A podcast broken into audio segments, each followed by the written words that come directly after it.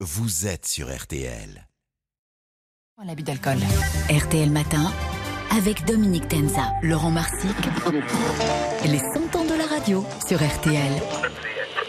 Et pour ce deuxième épisode ce matin, le défi du Tour de France. Depuis le 26 juin, tous les grands médias du pays sont mobilisés pour suivre la course. Parmi eux, votre radio, RTL évidemment. Le premier Tour de France commenté sur cette antenne remonte à, à 1938. Chaque année, c'est un triple défi sportif évidemment, journalistique, mais surtout technique. Le vélo à la radio, plongé dans les archives, signé Laurent Marsic.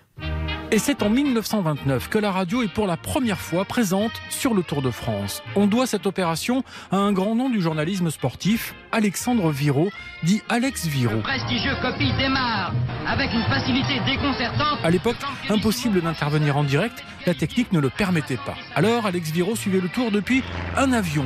Au sol, un camion dit graveur, c'est-à-dire équipé d'un graveur de disques, des disques sur lesquels Alex Viro enregistrait ses commentaires. On suivit donc le Tour de France un peu en décalage, le temps que les disques parviennent à Radio Toulouse qui avait embauché le journaliste. Écoutez-le expliquer et raconter le dispositif technique présent à l'époque sur le Tour. Deux voitures légères lancées sur la route, un quart d'enregistrement, trois motocyclistes, quatre reporters, 150 émissions environ en 28 jours, dont quelques-unes réalisées à la jolie altitude de 2600 mètres comme au.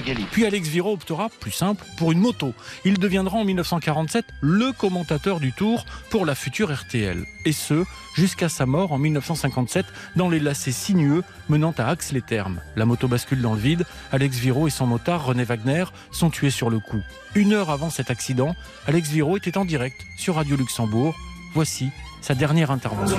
Auditeur de Radio Luxembourg, bonjour. Eh bien, ici nous sommes, euh, vous devez l'entendre au parleur, sur le théâtre euh, du ravitaillement des opérations qui précèdent avant la course. Pour réaliser ces transmissions, la radio disposait tout le long du parcours des points téléphoniques, des branchements sur le réseau du téléphone fixe. Cela va perdurer d'ailleurs pendant de nombreuses années. Parfois, il fallait faire appel à la générosité des habitants pour pouvoir transmettre un papier en urgence sur le téléphone de leur maison. Nous sommes, les auditeurs, à Barcelonnette et nous allons tout de suite vous donner les péripéties de la course depuis le départ de Digne. Voilà le tour qui passe. Dans les années 70-80, les techniques de transmission vont se sophistiquer. Le Tour de France est d'ailleurs pour la radio un vrai laboratoire d'essai. La bagarre fait rage entre les deux équipiers, Philippe Chaffanjon.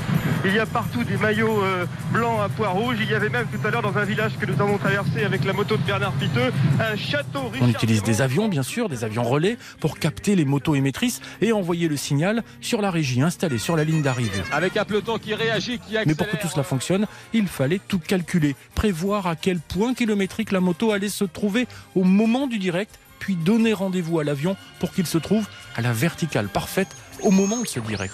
Pas simple.